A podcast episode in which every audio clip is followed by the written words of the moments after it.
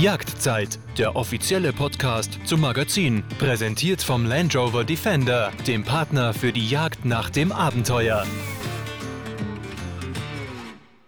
Hallo und herzlich willkommen zu einer ganz neuen Folge von unserem Podcast. Und heute habe ich einen Gast, der ein Leben führt, um das ihn sicherlich ganz viele Leute sehr beneiden. Es ist wild, es ist abenteuerlich und frei. Er bereist die Welt zusammen mit seinen Jagdgästen, aber eigentlich da hat er ganz anderes vorgehabt. Beschaulicher, ein bisschen ruhiger als Wildhüter in der Schweiz. So war sein Plan. Warum das alles anders gekommen ist und über seine Liebe zu den Bergen und ganz viel über Gamswild, darüber wird er uns hoffentlich heute ganz viel erzählen. Erstmal ganz herzlich willkommen, Simon Kamastral. Hallo, Caro. Hallo, ich freue mich sehr, dass du da bist, Simon. Simon, äh, kurz jetzt, äh, um äh, miteinander so ein bisschen warm zu werden und äh, reinzukommen hier in, in den Podcast, haben wir eine kleine Startrubrik, die funktioniert folgendermaßen. Ich nenne dir da zwei Begriffe. Du darfst dann dir einen davon aussuchen und uns erklären, warum du dich so entschieden hast, okay? Okay. Ansprechen, die Jagdzeit-Fragerunde. Perfektion oder Larifari? Perfektion. Ist es etwas, was dir im Weg steht oder was dir ähm, geholfen hat in deinem Leben? Das hat mich äh, sehr auch geholfen. Larifari steht mir gar nicht so. Das ist genau das Gegensatz von mir. Ja. Okay, in welchen Situationen kommt es besonders zum Ausdruck bei dir, dass du ein Perfektionist bist? Grundsätzlich mit all den Berufen, die ich bis jetzt schon gemacht habe, ist das eigentlich ja fast ein bisschen typisch für mich. Hat, hat mich schon viel geholfen. Und wie ist es mit deinem Umfeld? Ist es für die anstrengend? Denke ich nicht. Eigentlich nicht. Nein, nein, das ist einfach ein Teil von mir so. Okay. Eisbär oder Gams? Ganz klar Gams. Warum? Das ist meine Lieblingsart Gams. Ich bin ähm, sagen wir mal, fast mit den Gams aufgewachsen. Schon als Kind waren wir sehr viel in den Bergen und ja, wenn man so viel Gamsen sieht und so tut, dann wächst so eine Wildart ans Herz. Alle anderen Wildarten mag ich natürlich auch, aber der Gams ist schon meine Lieblingswildart. Und es ist auch die Art wahrscheinlich, sie zu jagen oder dass du dann in den Bergen eben sein kannst, wahrscheinlich. Absolut, es, aber es geht nicht nur um sie zu bejagen, sondern es geht sie auch zu beobachten und äh, man kennt dann auch ganz und es ist mir ein bisschen eine Gabe gegeben, dass wenn ich einmal eine Gans gesehen habe, dann erkenne ich sie immer wieder, wo immer sie dann auch sich äh, verschoben hat und ganz zu kennen über Jahre hinweg, von jung auf Mittelalter bis alt und dann vielleicht Glück haben, sie zu erlegen, das ist natürlich schon eine tolle Sache. Mhm. Abenteuer oder Familienzeit? Ja, hier muss ich äh, beides sagen. Familie ist für mich das Allerwichtigste, absolut. Und das Ideale ist natürlich mit der Familie auch Abenteuer zu machen, aber ohne Abenteuer gibt bei mir natürlich auch nichts. Mhm. Genau, das ist ja dein Beruf. Ne? Als Jagdreisevermittler ähm, organisierst du die Reisen nicht nur, du gehst ja auch mit. Warum äh, das so gekommen ist, darüber sprechen wir auf jeden Fall auch noch. Und ähm, jetzt wollen wir dich so ein bisschen besser kennenlernen. Du lebst in der Schweiz, du bist da zu Hause im Dreiländereck. Österreich, Italien, Schweiz. Und ich muss sagen, ich finde es so ein bisschen tragisch eigentlich, wie du dich selber bezeichnest fast, ähm, nämlich als Zwangsabenteurer. Warum nennst du dich denn Zwangsabenteurer? Ja, Zwangs, man kann es schon so benennen, weil eigentlich meine Pläne waren ein bisschen anders. Mhm. Ich, äh, habe, ich bin gelernter Büchsenmacher, habe 15 Jahre im Beruf gearbeitet, aber immer mit dem Hinterblick, Wildhüter zu werden. Und äh, das gelang mir dann auch. Und ja, leider habe ich dann als Wildhüter meine Stelle verloren und dann musste ich über Nacht eine neue etwas Neues machen. Und dann bin ich so ein bisschen hier reingerutscht in diese Jagdvermittelbranche. Und ja, das hat sich immer ein bisschen weiterentwickelt zu dem Stand, dass ich jetzt heute bin. Äh, da müssen wir natürlich ein bisschen tiefer einsteigen. Also du hast ja sieben Jahre lang in deinem Traumberuf als Wildhüter im Engadin, meine ich, gearbeitet. Was ist denn passiert, dass du deine Stelle dann verloren hast? Ja, das ist ein bisschen eine traurige Geschichte. Wie, ähm, ja, ich erkläre es ein bisschen in Kürze. Es ist natürlich viel komplizierter und weitläufiger. Aber äh, bei uns ist es so, ein Wildhüter muss Bestandesaufnahmen machen von äh, allen Wildarten. Und so war es auch äh, damals beim Steinwild. Und wir hatten einen zu hohen Bestand an Steinwild und dann konnte ich das äh, durchbringen, dass da mehr Abschüsse getätigt wurden, um den Bestand in den Griff zu bekommen.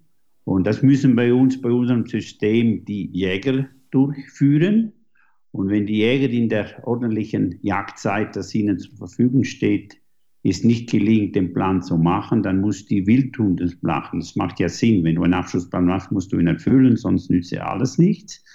Dann fehlten noch damals noch Stücke. Mhm. Und äh, wie Herbst ist, äh, als Wildhüter hast du viel zu tun und bist da sieben Tage unterwegs, das ist ziemlich viel Stress und dann musst du vieles auch so ein bisschen nebenbei machen. Dann hatte ich einen Auftrag, in den Bergen zu gehen und äh, sonst etwas zu erledigen. Und dann nahm ich einen äh, Kollegen mit und wo wir oben das äh, erledigt hatten, hatte ich den Auftrag, noch zusätzliche Steingeißen zu erlegen. Und äh, als wir diesen Rudel anpirschten, waren zwischen uns ein Rudel Böcke, die hatten uns mitbekommen. Und bevor natürlich alles in den Felsen reinging und weg war, habe ich ihm den Auftrag gegeben, mit meinem Gewehr zwei junge Steingeißen zu erlegen. Und ich hatte geschaut, welche es sind und hatte ich eingewiesen, damit alles äh, äh, klappen sollte. Das ist auch geschehen. Nur ist es leider halt so, dass bei uns hier in Kanton Graubünden, wo ich lebe, der Wildhüter die Abschüsse tätigen muss, tätigen muss und ich hatte es schießen lassen und das war äh, falsch und ich habe, wurde dabei fristlos entlassen und habe durchaus meine Stelle verloren. Und Traurig, kleinlich, im Nachhinein äh, ist es äh, sicher äh, fast lächerlich, auch von den Behörden, aber es ist nun mal geschehen. Und ja, das Leben lernt ein, wenn man aus dem Negativen das Positive rausnehmen kann, dann geht es weiter. Und ich habe eine halt einen anderen Weg dann einschlagen mhm. müssen. War dir das denn bewusst, dass du da gerade gegen eine Regel verstößt, als du deinen Freund hast äh, den äh, Abschuss übernehmen lassen? Nein, das war mir zu dieser Situation absolut nicht bewusst. Zu diesem Moment ging es mir um die Sache, um möglichst äh, äh, zielgerecht diese Abschüsse tätigen zu können, um mein Ziel zu erreichen. Und ich habe gar nicht daran gedacht. Mhm. Hinter äh, ist natürlich klar, dass ich es gewusst habe, dass man es selber machen muss. Aber wenn zum Beispiel man einer Versammlung ist und ein Verkehrsunfall ist mit einem Tier das Leiden, dann geht auch ein Jäger hin, der das macht und kennt, damit das Tier nicht leiden muss. Und das wäre ja im Prinzip genau dasselbe. Mhm. Und auch andere Berufskollegen haben da das auch gemacht und machen es immer noch. Mhm. Es ist wenn alle das Gleiche tun, ist einfach nicht dasselbe. Jetzt ist es ein bisschen komplizierter hier über, äh, über all dies. Das ist einfach eine Kurzfassung, dass ich jetzt hier ja, ja. habe, dass jetzt ein bisschen jeder versteht. Okay, trotzdem am, am Ende dieses Tages, wo du deinen Job, deinen Traumjob verloren hast, da bist du ja im Prinzip vor den, vor den Scherben ja, deines Lebenstraums gestanden. Wie ist es dann für dich weitergegangen? Was war denn dann wahrscheinlich bist du erstmal in ein Loch gefallen, aber äh, wie hast du denn dann eine neue Perspektive entwickelt für dich, was du machen könntest? Also das war eine schlimmste Zeit, eine wohl die schlimmste Zeit meines Lebens, das mich ja sicher geprägt hat, wie man mit mir damit umgegangen ist und das verfolgt mich 20 Jahre später ja immer noch. Das muss ich dazu gestehen. Und es gab mir, ich habe keine andere Variante damals gehabt und bin ein bisschen um Luft zu schnappen nach Neuseeland gegangen. Ich konnte damals auch nur in Anführungszeichen Romanisch und das bisschen Deutsch, das ihr ja hört, sonst keine Fremdsprachen. Mhm. Und dann habe ich gedacht, oh, ich lerne ein bisschen Englisch, ging da zehn Wochen lang in eine Schule in Christchurch. Nur war ich da zusammen in der Klasse mit äh, Chinesen und Japanern mhm. und das hat nicht so richtig funktioniert. Dann habe ich nach zwei Wochen aufgehört, bin an die neuseeländische Westküste gefahren. Von einem Freund habe ich da eine Waffe bekommen und dann bin ich am Tag durch in den Bergen Gamsjagen gegangen und am Abend in den Pubs mit den Einheimischen und so habe ich dann Englisch gelernt, in relativ kurzer Zeit. Okay, und dieser Freund, den du da hattest, der hat dort ja dann auch begonnen, ein Outfit aufzubauen, oder? Also war das der, der dir die Waffe auch gegeben hat, die erste in Neuseeland? Das wüsste jetzt nicht mal mehr, von wem ich da die Waffe hatte. Das ist schon ziemlich eine Weile her. Auf alle Fälle hatte ich den da auch damals äh, per Zufall kennengelernt. Das ist äh, Gary Herbert. Er äh, war damals 17 Jahre, war ein, ein Knecht auf einer Kuhfarm. Mhm. Und äh, ich hatte dann zusammen da ein bisschen dann mit ihm auch gearbeitet am Tag durch. Nach, am Tag melkten wir 500 Kühe und dann am Abend und so gingen wir jagen und so hat sich das in, entwickelt. Ich habe ihn dann zuerst als erstes Mal, dass er in die Berge hier auf Tar geführt und, und Gams natürlich für uns selber. Und so ist er selber auf die Idee gekommen, auch das äh, weiterzuentwickeln und ist momentan ganz sicher der größte Outfitter von Neuseeland nach 20 mhm. Jahren. Du warst ja zehn Jahre in Neuseeland, ne? aber du sagst ja, du hast ihn dann auf Tar geführt. Jetzt bist du ja aber selber dort auch nicht aufgewachsen.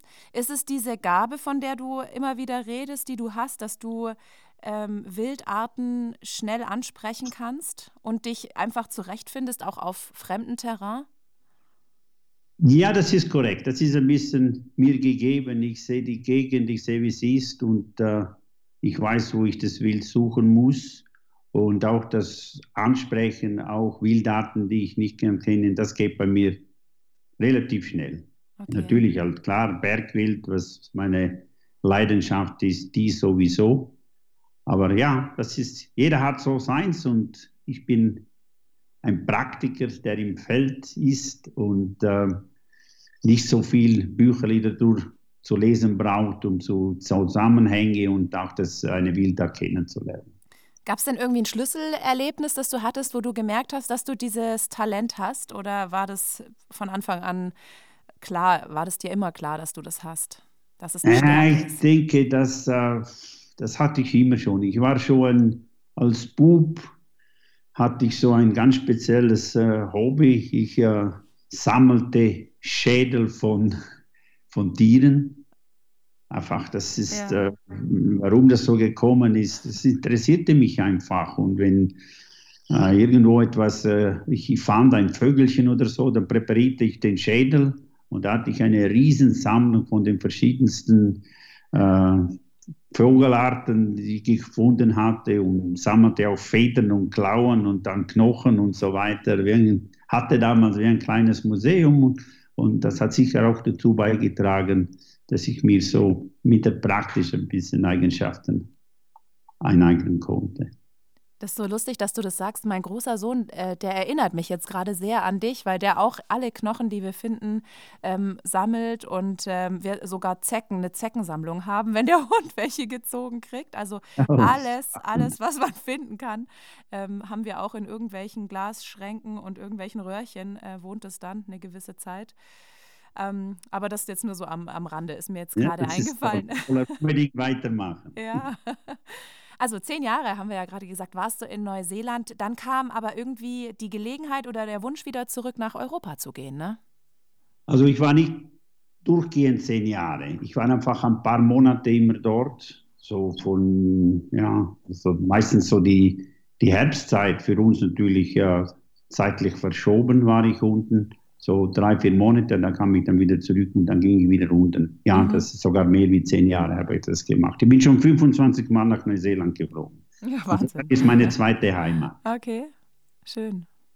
Ja, und wie kam es dann, dass du aber dann nicht mehr dort in dieser Intensität Jagdgäste geführt hast, ähm, sondern dann eher wieder nach Hause zurück wolltest, sage ich mal, in deine erste Heimat?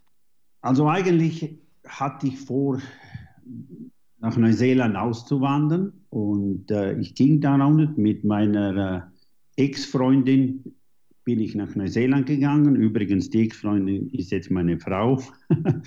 Ach so. das klingt auch interessant. Sie kam unten in Neuseeland nicht so richtig zurecht. Das gibt es. Die Familie und so, Heimweh. Und da muss man äh, Grundsatzentscheide fällen. Und somit war eigentlich auch der Hauptgrund, warum ich wieder zurückgekehrt bin. Okay, und was hast du dann gemacht, als du wieder zurück warst? Also dann hast du schon angefangen mit der Jagdreisevermittlung quasi dich selbstständig ja, das kam ein bisschen später dann. Mhm. Das kam ein bisschen später, wo ich dann, die Jagdvermittlung habe ich jetzt angefangen, wo ich dann die Stelle als Wildhüter verloren hatte. Mhm. Das kam ein bisschen später dann. Mhm. Und durch das bin ich dann wieder zurück nach Neuseeland, erst recht, weil ich da vorher schon war. Und dann mit diesem Freund habe ich ein bisschen geholfen aufzubauen, sein Geschäft. Und habe ich auch dadurch Jagdführungen mit horanamerikanischen Gästen angefangen. Und wo ich zurück bin, habe ich das natürlich intensiviert. Und die ersten zehn Jahre, die ich jetzt diese Jagdvermittler gearbeitet habe, habe ich der ganz große Teil fast nur amerikanische Kundschaft gehabt. Mhm. Weltweit also amerikanische Gäste, die in der ganzen Welt eben jagen wollten, die hast du organisiert, diese Reisen. Du gehst aber ja auch fast immer mit, ne? Warum denn eigentlich? Ja, es fängt immer da mit den Geschehnissen damals an, wo ich dann angefangen habe, als Jagdreisevermittler habe ich relativ sehr schnell gelernt, wenn man damit leben möchte, dann muss man eine gewisse Anzahl auch an Kunden und Jagden organisieren. Wenn man viele Jagden organisiert, dann hat man ein paar, die super gehen, Großteil geht gut, aber auch solche, die halt schief gehen und irgendetwas dazwischen kommt. Und äh, das hat mir einfach immer gestört, dass Sachen einfach nicht, äh, nicht richtig gehen, wo ich einfach, weil ich nicht dabei bin, es nicht reparieren kann und keinen Einfluss hatte. Und so mhm. habe ich angefangen, eigentlich mit den Kunden mitzugehen vor allem, wenn man nach Asien geht, geschieht ja immer etwas Ungeplantes, wo man einfach äh, relativ flexibel sein muss, um es wieder reparieren. Und so hat sich das eigentlich eingependelt, dass immer mehr äh, Kunden auch meine Begleitung wollten. Und jetzt mache ich eigentlich ausschließlich nur begleitete mhm. Aber man kann da natürlich viel weniger machen. Ne? Also du kannst ja nicht parallel an zwei Orten auf der Welt auf eine Jagd mitgehen. Das ist korrekt der Plan, das merke ich vor allem jetzt mit dieser ganzen nach hinten Verschieberei, weil es Corona und es also mit dem Krieg gibt, ist es so, man, ich kann ja nur solche Jagden nehmen, ich kann ja mich nicht aufschneiden äh, und es habe mittlerweile auch eine Stammkundschaft. Ich habe, glaube ich, noch nie nur einen Jäger gehabt, der nur eine Jagd mit mir gemacht hat, sondern es kamen immer mehrere. Mhm. Und äh, ja, ich äh, ja, was soll ich sagen? Äh, ich bin einfach, weil ich ein bisschen ein Perfektionist bin und ich gerne habe, wenn es nicht so geht, wie es ist, bin ich einfach gerne dabei, um es zu reparieren, sagen wir mal das so. Und das kennen die Leute. Die Leute wissen auch, dass ich mich voll für sie einsetze und es mir nicht nur geht, um Jagden zu verkaufen und sondern es geht mir darum, dass der Jäger genau das Erlebnis und auch die Trophäe bekommt, die er sich wünscht. Und das setze ich mich voll und ganz ein. Und mittlerweile wissen das auch meine Partner, mit denen ich weltweit zusammenarbeite, wie ich ticke.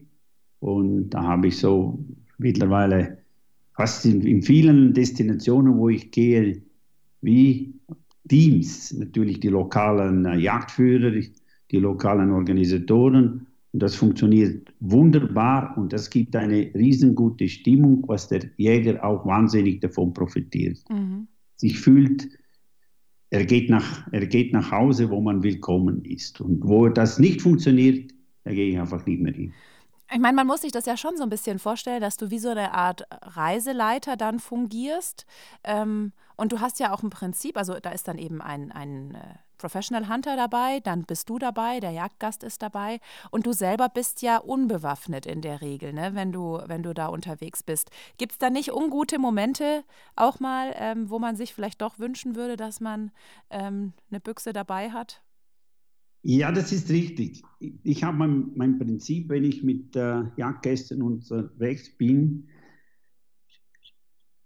ich sage nicht, dass ich nie eine anwaffe, das wäre falsch, aber ich schieße nie etwas für mich. Ich jage nie selber für mhm, mich. Es okay. ist aber schon natürlich vorgekommen aus einer Situation, dass der Kunde vielleicht nicht richtig getroffen hat. Und äh, ja, da muss man vielleicht vor allem im Berg nachgehen, Nachsuche machen.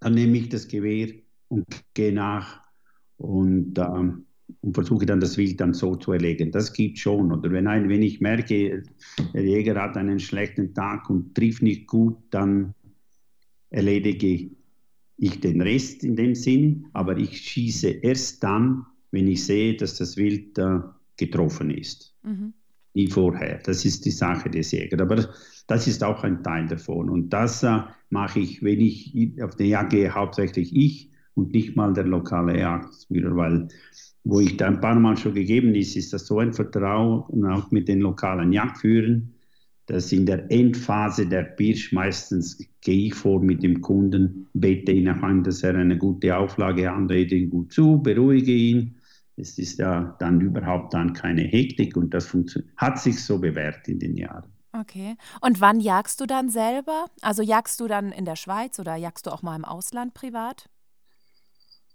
Also im Ausland jage ich praktisch nie, außer früher da in Neuseeland, aber natürlich jetzt fehlt auch die Zeit für mich selber zu jagen.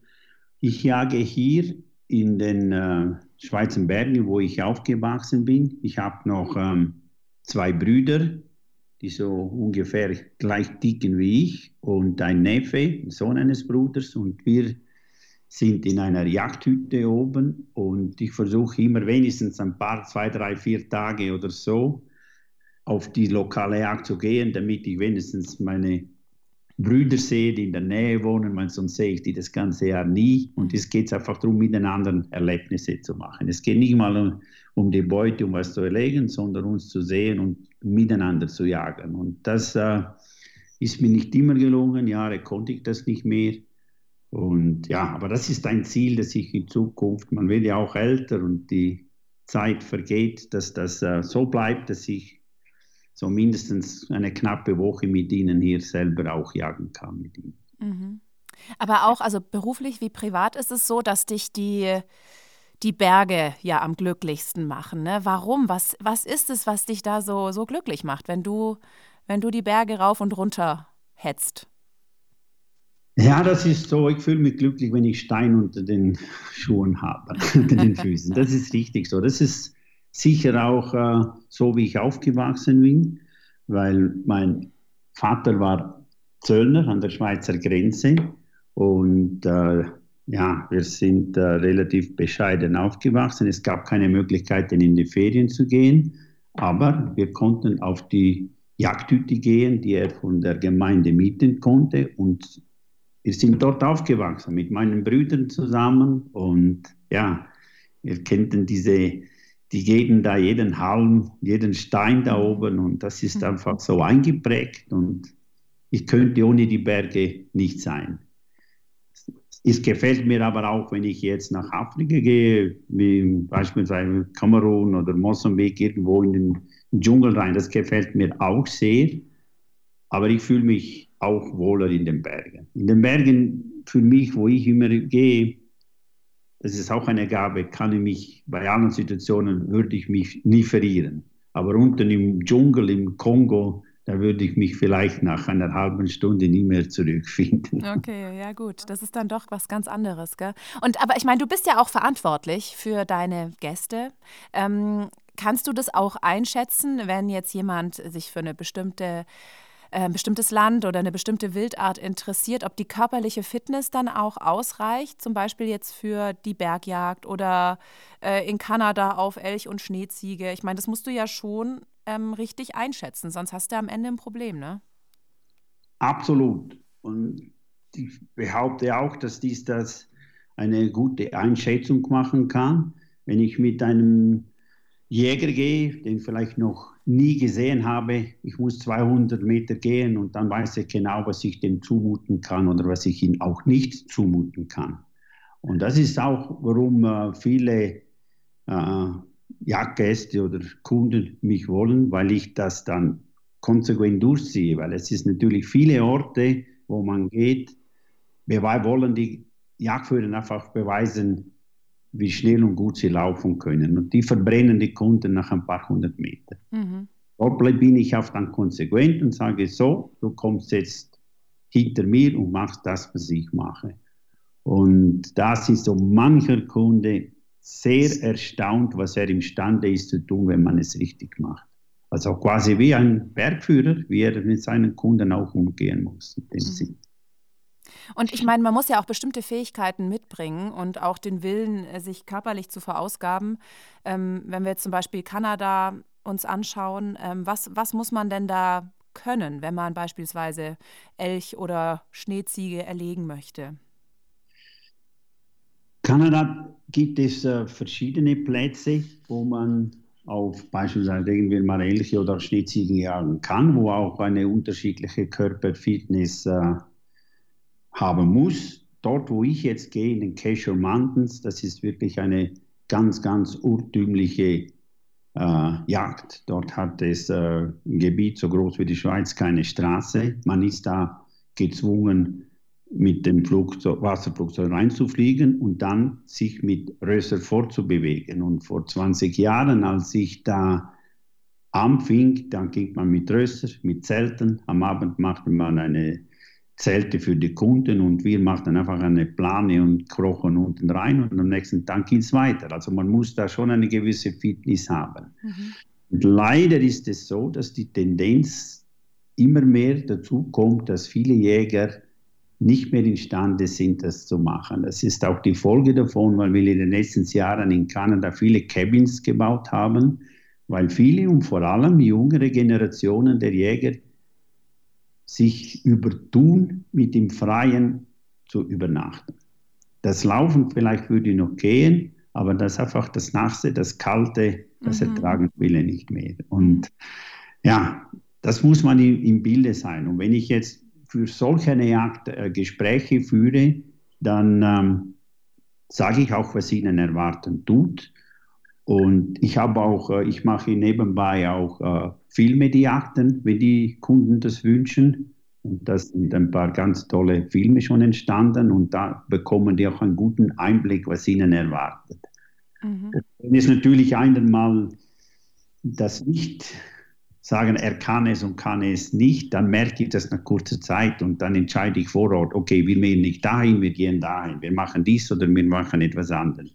Wir fliegen, lassen uns rausfliegen an einem anderen See, wo ich äh, kenne, da ist eine Kabine und dort hat man vielleicht die Chance, ein, ein, ein Elch neben, neben, im, neben dem Wasser irgendwo zu erlegen und so weiter. Also okay. ich habe immer einen Plan A, B, C, D und so weiter parat und der, der, Spruch, der jeder Kunde von mir hört, wenn es vielleicht am Anfang nicht so läuft, ist, wart ab, abgerechnet wird zuletzt. Ah, okay.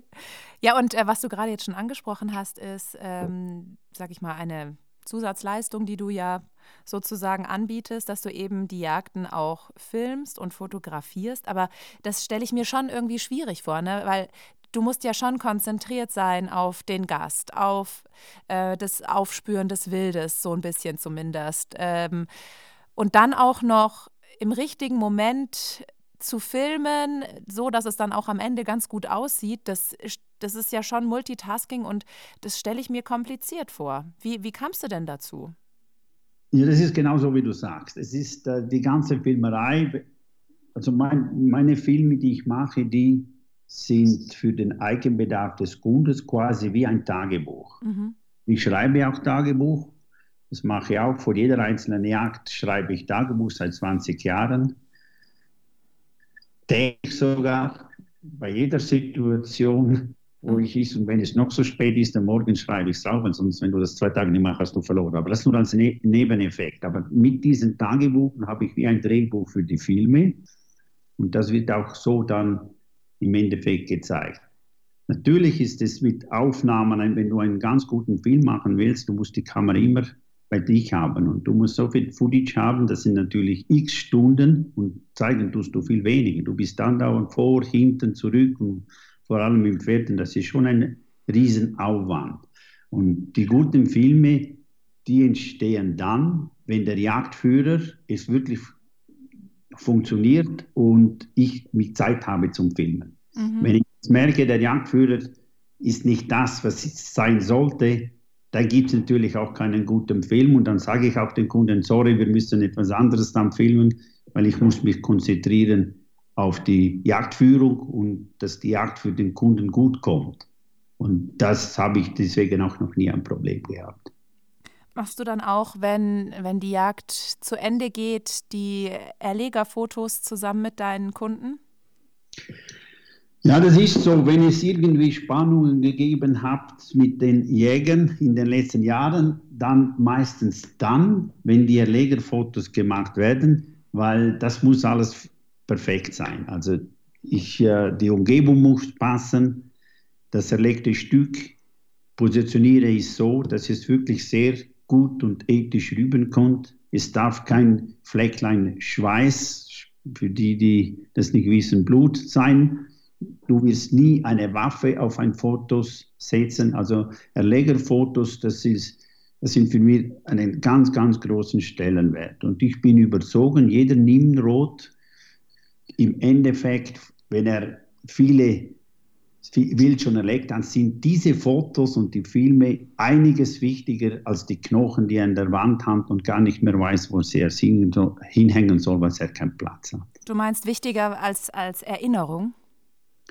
Nicht wichtiger als Erinnerung, sondern. Nee, ich meine wichtiger, ähm, die, die, das Foto ist wichtig, um sich daran zu erinnern. So absolut, mhm. absolut. Mhm. Das bleibt dann drin.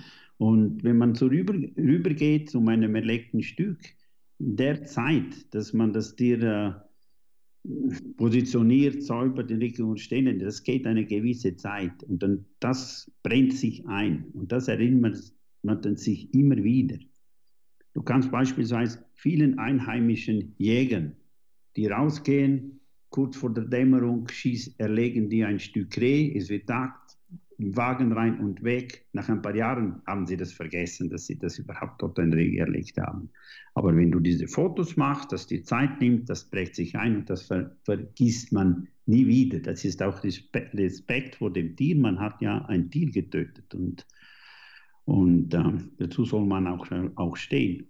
Mhm. Und die Bilder kommen noch, aber noch Defekte zu, so wie ich sie mache die kann man auch nicht irgend absolut zeigen. Und ich habe mit meinem Bild noch nie ein Problem, auch nicht irgend zu zeigen. Mhm.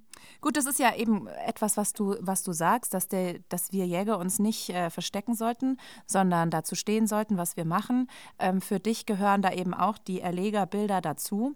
Und du hattest da ja auch schon positive Erlebnisse, muss man sagen, mit Nichtjägern, ähm, die dich am Flughafen angesprochen haben, ne? Ja, das ist richtig. War mal beim Check-in und wenn du Waffen bist, oh, seid ihr Jäger? Mhm. Merkt man, das war die, die Dame, die da war und so richtig so ein bisschen negativ. Ja, wir sind Jäger, wir gehen auf die Jagd. Ja, was sagt ihr dann? Sag ich, ja, wir jagen alles, vom Eisbär bis zum Murmeltier. Was? Hm. Eisbären? Und dann fällt schon mal schon mal, oh, jetzt bist du angeklappt. Dann sage ich, ja, richtig. Ja, und dann erkläre ich in kurzen Sätzen. Ich jage dort in Pearl Harbor, in, in uh, Nunavut. Das ist eine Insel, die 42.000 Quadratkilometer hat, so groß wie die ganze Schweiz. Hat ein einziges Dorf von 400 Inuits, die haben dort das Jagdrecht. Auf dieser Insel ist der Bestand an, an, an Eisbären 2000 plus. Der Staat gibt 19 Lizenzen. Von den 19 Lizenzen dürfen die Hälfte über die Inuits an internationale Jäger verkauft werden. Von dem Geld werden auch Schule, werden äh, Spitäler unterstützt und man, es gibt auch Projekte gegen Alkoholismus da oben. Mhm. Und wenn du das alles so weiter erzählst, dann machen sie, ach, das wusste ich gar nicht, das wusste ich gar nicht. Und damals in dieser Situation bekamen das die Nachbarin von dieser Lady, die am Check-in war, und ein paar Leute hinter mir mit. Mhm. Und es gab richtig einen Stau, dass wir nachher richtig vorwärts machten, dass wir den Flug noch erreichen wollten. Es war ganz interessant. Ich sage immer, wenn man es begründen kann, ganz normal und nicht aggressiv, Die große Masse an Leuten hat keine Ahnung von der Jagd, ist aber grundsätzlich nicht gegen die Jagd. Aber wenn sie natürlich andauernd nur Negatives von der Jagd hören, nicht von diesen Jagdgegnern und von uns Jägern nichts hören, weil wir uns meinen, wir müssen uns verstecken mit dem, was wir jetzt tun, das ist klar, dass die mhm. Meinung immer größer, auch von denen, äh, die eigentlich für die Jagd wären, negativ rausfallen. Ja. Da hast, du, da hast du vollkommen recht. Ne? Die Jagdgegner, die sind sehr laut und wir versuchen irgendwie äh, das schon so im Verborgenen zu machen, weil das natürlich schon etwas ist, das äh, extrem polarisiert. Aber ich meine, ich glaube auch, das mit den Erlegerfotos, so wie du das jetzt gerade schilderst, das funktioniert natürlich auch nur jetzt in dem Kontext, dass du da stehst, du bist sympathisch, du erklärst es mit dieser Gelassenheit. Ähm, und bist ansprechbar, weißt du, lieferst ja dann auch Informationen drumherum und es ist nicht, jetzt wenn man das beispielsweise vergleicht, dass einer sowas im, bei Social Media postet, einfach ein Foto von sich mit einem erlegten Tier, ähm, dann fehlt ja die Information. Du siehst nur dieses Bild und denkst dir, oh Gott, nee, unmöglich. Ich glaube, dass echt das Entscheidende ist, dass du dann da als Persönlichkeit da bist und, und Hintergrundinfos lieferst. Absolut, das bin ich mit dir voll und ganz einig. Wenn ich jetzt von diesen Fotos äh, spreche, was ich jetzt mache, die bekommt ja der Kunde auch. Mhm.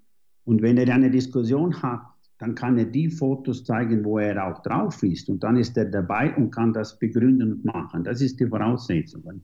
Leider ist Social Media und überall werden natürlich äh, ganz furchtbare Sachen und die YouTube-Filme, das ist äh, schlimm, was da alles gezeigt wird. Und das geht natürlich rüber und gibt uns Jägern den Ruf, den wir zum Teil auch unbegründet haben. Das, das, ist, das stimmt wirklich so. Mhm. Das, ist, das ist korrekt. Deswegen ist es schon wichtig, wenn man die Bilder macht und damit umgeht, äh, wie man sie macht und halt natürlich auch so äh, platzieren tut, dass man sie selber, wo man platzieren tut, auch die Möglichkeit habe, dazu zu stehen mhm. und dazu zu referieren. Das ist vollkommen richtig, was du vorhin gesagt hast. Ich glaube, Simon, ganz viele beneiden dich ja um, um deinen Lifestyle, was du da, wie du lebst, was du machst, was du erzählst. Ähm, du sagst aber ja selber, dass du lieber Wildhüter wärst als eine Killermaschine. Das ist ein Zitat von dir. Ähm, ist es so, dass du manchmal, wenn du auf Jagdreisen dann bist, das auch bedauerst, dass am Ende dieser Jagdreise dann der Tod des Tieres steht? Das, das Bedauern eigentlich nicht unbedingt. Was ich jetzt, ja, mittlerweile muss ich sagen, ich führe auch viel Drückjagden durch. Und ähm, Schwarzwild vor allem. Und mittlerweile, wenn ich sehe, wie sich die ganzen Drückjagden sind, ich versuche auch dort eine gewisse Linie und Ethik reinzubringen, aber ich selber bin jetzt wirklich so weit, dass ich jetzt fast Mühe habe, Schwarzwild selber zu erlegen, mhm. weil ich halt zu vieles da schon, schon gesehen habe. Das, das stimmt. Aber wenn ich jetzt ein, ein Bergwild habe, wo es um, um eine kleine Anzahl geht und wo man versucht, ein, ein, ein, ein spezifisches Tier auszusuchen, anzusprechen, es muss ja nicht immer Hochkapital und alt sein. Es kann auch ein mittelaltes, krankes Stück oder wie auch immer die Kunst ist es richtig anzusprechen und bevor man schießt und sagen, das ist ein fünfjähriges oder es ist ein, äh, es hat äh, eine Laufverletzung und so. Und dann ist es eine Genugtuung, wenn man so ein Tier erlegen kann. Mhm. Also richtig Mitleid tut, tut mir das nicht. Aber das ist richtig, was du vorhin gesagt hast. Ich wäre eigentlich äh, mehr prädestiniert, Wildhüter zu sein und eigentlich Tiere zu schießen, als was ich jetzt mache. Aber das hat sich jetzt so ergeben und es ist auch richtig, dass viele mich ja ansprechen und sagen, oh, du hast einen Traumjob, du kannst die ganze Zeit auf die Jagd gehen und abenteuern. Das sagen eigentlich nur die, die nie gar nicht richtig wissen, was da wirklich abgeht. Mhm.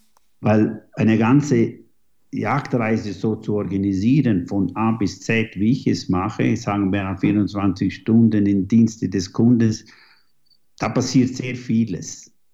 Und ich plädiere alle Beteiligten, sage ich immer, schau mal, ihr nehmt mich mit, also bin ich der Prügelknabe, weil wenn was ist, kommst du zu mir. Und dann müsste man jetzt alle Tagebücher mal äh, wieder anschauen und da kommen natürlich ja Sachen, äh, nicht nur positive Sachen zum Ausdruck, was natürlich auch ganz, ganz viel Nerven kostet und äh, auch vielleicht auch schuld in, dass meine Haare immer grauer werden. Aber das, sind, das, sind, das hat alles. Es hat natürlich auch äh, wahnsinnige positive Erlebnisse und es hat unter den vielen Kunden, die ich habe, ganz, ganz enge Freundschaften gegeben, wo mittlerweile man sich trifft und man nicht nur über die Jagd reden, sondern eben auch über äh, Gott und die Welt mhm. und so weiter. Das ist das auch das Schöne, was mir immer wieder auch motiviert ist, weiterzumachen. Aber es ist ganz sicher nicht alles, was Gold, was glänzt, ist, was hier abgeht. Ja, gut, das ist ja, sag ich mal, am Ende auch in, in jeder Branche eigentlich so, ja, völlig unabhängig davon, was man macht. Ähm, ich bin sicher, Corona hatte großen Einfluss auf äh, deine Arbeit und ähm, vermutlich hat auch der Ukraine-Krieg Einfluss auf das, was du, was du machen kannst, oder? Ja, das ist so, das ist ganz klar die Jagdbranche, die Jagdreisebranche, die ist so, sagen wir mal, ein bisschen am Schwanz, was in jedem Ländern auch an Unterstützung verteilt worden ist, weil es ist wirklich ein absolutes Luxuspro, Luxusprodukt und äh, wir konnten ja jetzt zwei Jahre nicht reisen. Und Gott sei Dank, ich hatte in den letzten zwei Jahren Corona praktisch keine einzige Stornierung, sondern es wurde alles nach hinten verschoben. Mhm. Und das Gleiche passierte auch mit, äh, mit Berufskollegen in dem Sinne. Und es kam immer engere Termine zu finden. Und jetzt endlich nach diesen zwei Jahren kam ein bisschen Licht im Tunnel wo man sagen konnte, okay, jetzt äh, gibt natürlich einen riesen Stress, aber kann viele Jagden wieder durchführen. Jetzt kommt der Krieg. Und äh, das ist klar, es betrifft hauptsächlich den Osten, aber wenn ein Krieg ist und wenn man die Bilder sieht, was uns jetzt gezeigt wird, das schreckt Leute ab, einfach grundsätzlich wieder zu reisen. Also passiert da wieder etwas äh, nicht Gutes und betreffend tut es nicht nur uns ähm, Jagdreisevermittler, weil ich lebe jetzt hier in der Schweiz, muss ich klar sagen. Und äh, äh, ja, es geht, es ist zwei Jahre nicht gut gegangen, aber wir leben hier trotzdem in der Schweiz. Und uns geht es im Endeffekt immer noch, trotzdem noch gut im Vergleich, wenn ich andere Länder anschaue, was passiert ist. Aber wenn man den ganzen Osten nimmt und überall, wie jetzt, äh, nehmen wir nur ein Beispiel, in Mosambik unten beim Sebastian, ja, was sollte er mit seinen Leuten? Dieses ganze Anti-Poaching-Team, das da über Jahre aufgearbeitet wurde, musste man entlassen. Die bekommen keine Kurzarbeit. Die haben alle vier, fünf Frauen, zehn Kinder, die haben Hunger. Ja, mhm. was passiert dann? Das sind jetzt die größten Wilderer geworden und das gibt einen Schaden, der ganz schwer in Zukunft zu reparieren ist. Und und das vergisst man, wenn man jetzt wir Jäger oder einfach die reisen und nicht reisen wollen, dass einfach im Endeffekt die ganze Jagdbranche und viele äh, kleinere Outfitter auf dieser Welt nicht überleben werden. Da bin ich überzogen. Vor allem in Afrika und im Osten mhm. wird es so sein, dass die Jagerei nachhaltig nie mehr so sein wird, wie sie es jetzt war. Und äh, ja, ich bin noch in der glücklichen Lage, dass ich die Jagerei schon sehr lange machen konnte, aber mir tun wirklich die nächsten Generationen, die kommen und jagen wollen, leid, weil die werden nie mehr so jagen können, wie wir jagen durften. Wir sind ja beide aber eigentlich Optimisten, Simon, haben wir festgestellt im Vorgespräch. Ne? Ich möchte eigentlich gerne mit einem bisschen positiveren Gefühl hier aus dem Interview rausgehen mit dir. Und ähm, bei dir in deinem Leben, da reiht sich seit äh, Jahrzehnten, kann man ja sagen, Abenteuer an Abenteuer. Gibt es irgendein Erlebnis, auf das du uns jetzt noch so zum Abschluss äh, des Podcasts mitnehmen kannst? Irgendetwas, das nachhaltigen Eindruck bei dir hinterlassen hat? Ja, wir hatten, haben da von äh, Neuseeland geredet und auch von Gary Herbert. Und äh, ja, eigentlich, das war auch ein Meilenstein, wo natürlich halt alles anfing, wo ich damals vor 30 Jahren mal in Neuseeland äh, war. Gary war damals 17, ich konnte kein Wort Englisch. Wir haben uns in der Westküste reinfliegen lassen, mitten in, in, im, im Busch, haben unser Zelt aufgeschlagen bei einem äh, Fluss, einfach keine große Ahnung damals gehabt, einfach mal ein Zelt aufgestellt. Mhm. Und dann haben wir angefangen zu jagen und dann war ein, ein relativ großer Fluss. Und auf der überliegenden Seite vom Fluss war ein Gams. Und äh, es war gar nicht so ungefährlich, darüber zu gehen. Wir haben zwei, drei Tage versucht und äh, einfach, es gelang gut nicht, nicht rüber zu gehen. Es war schlechtes Wetter, dann kam schönes Wetter. Und einen Morgen haben wir gesagt, so, jetzt gehen wir rüber. Und dann sind wir, haben uns ausgezogen und sind einfach rüber gewartet, konnten nachher Gams erlegen üben. Mhm. Aber in der Zwischenzeit kam richtig warm und Sonne. Und als wir zurückkamen, ist der Fluss angestiegen. Das war eine, eine richtige äh, sandige Brühe kam da und anstatt den äh, 15, 20 Meter breit waren jetzt 50 Meter breit. Ein riesiger Fluss geworden. Oi, oi, was machen wir jetzt? Ja, wir müssen drüber. Zelt ist alles drüben. Und äh, ja, dann habe ich eine Stelle gefunden, wo hier sollte es gehen. Gary kam hinter mir, dann bin ich rein, rein. Auf einmal kein Boden mehr unter den Füßen. Und dann habe ich mit Druck und alles versucht an zu schwimmen und irgendwie 100 Meter weiter unten gelang es mir auf der anderen Flussseite rauszukommen. Schau ich um, kein Gary. Wo ist der? Jetzt sehe ich ihn 100 Meter weiter oben, mitten im Fluss klammert er sich an einem Stein. Dann bin ich da links hochgehoben, habe mich nach da gezogen, habe meine Rebschnur, die ich immer dabei habe, bin noch ein Stück weiter hoch, bin im Fluss reingesprungen, zu ihm rüber, habe ihn angebunden und dasselbe gemacht wie vorhin wieder rüber und habe ich so rausgezogen. Aha. Und das sind so Erlebnisse, die einen verbinden.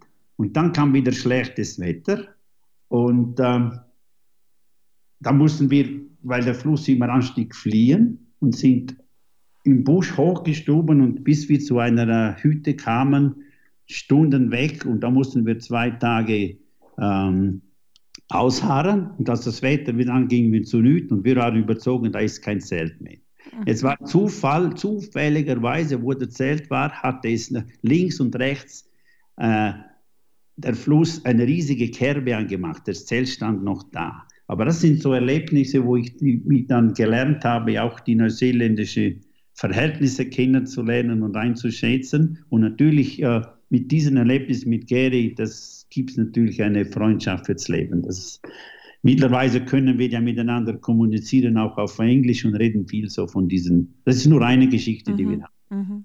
So hat es natürlich auch später mit Kunden äh, andere, auf eine andere Art. Natürlich äh, nie in dem Sinne so richtig gefährliche, aber es gab schon über die Jahre auch ähm, ein paar Unfälle und so, die als Archib äh, Beinbrüche und so, das ist halt, das passiert halt auch. Da muss man einfach damit umgehen, wo man darüber wieder spricht. Aber das wäre alles in den Tagebüchern aufgeschrieben. Okay, also viel, sehr viele positive Erlebnisse. ja, also wenn man dir zuhört, man, du bist ja auch äh, durch und durch äh, jemand, der sehr positiv rüberkommt. Und äh, ganz herzlichen Dank, dass du uns so ein bisschen mitgenommen hast in dein Leben und auf deine Reisen und wie du arbeitest. Das war sehr interessant. Danke dir. Danke dir, alles Gute. Danke, tschüss. Ciao. Und Sie passen Sie auch auf sich auf. Bis zum nächsten Mal. Ciao. Das war Jagdzeit, der offizielle Podcast zum Magazin. Jeden zweiten und letzten Mittwoch im Monat auf allen gängigen Plattformen und auf www.jagdzeit.de. Präsentiert vom Land Rover Defender, dem Partner für die Jagd nach dem Abenteuer.